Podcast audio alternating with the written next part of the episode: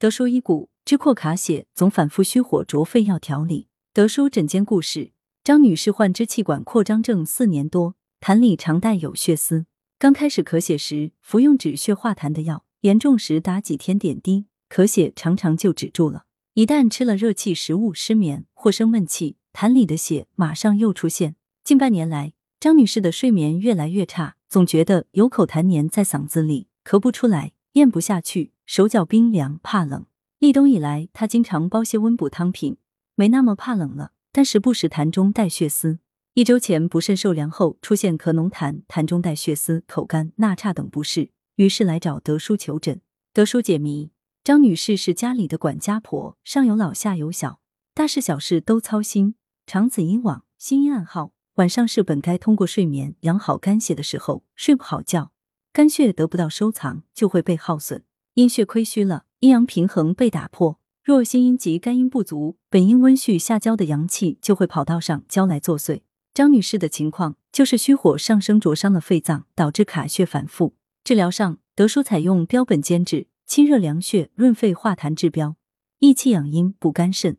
服药第三天，张女士的卡血就停止了，睡眠也有改善。预防保健，说到补冬，德叔强调，张女士这类人群虚实夹杂为主。尤其是岭南地区，虽然早已立冬，但是依然能感受到秋末之燥。此时不宜过早进补，应循序渐进，可以适当配合润秋燥之品。食用温补之品，如当归羊肉包、猪脚姜或者牛尾包时，可适当加一些润燥之品，如麦冬、沙参等。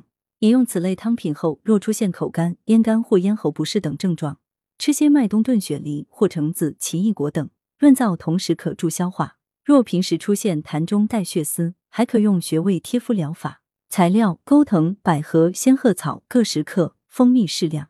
选穴：神阙涌泉。操作方法：将上述药材打粉，放入适量蜂蜜，调成糊状，取少量药糊，加热后放在纱布上，敷于神阙穴及涌泉穴，待冷却后更换。每次敷时十五分钟，一周三至五次，可起平肝养心、镇静安神的作用。健康贴士。神阙穴及肚脐涌泉穴位于足底，用力弯曲脚趾时，足底前部出现的凹陷处。德舒养生药膳房贝母藕节粥材料：大米一百五十克，核桃仁五十克，浙贝母二十克，藕节十五克，陈皮二克，精盐适量。功效：化痰止血，健脾补气。烹制方法：各物洗净，大米烧浸泡，上述药材放入锅中，加适量清水，煎煮约四十分钟，取药汁备用。上述食材一起放入锅中，加适量清水煮至粥成，放入适量精盐调味即可食用。此为一至两人量。文阳城晚报记者林青青，通讯员沈忠。来源：阳城晚报阳城派。责编：王墨一。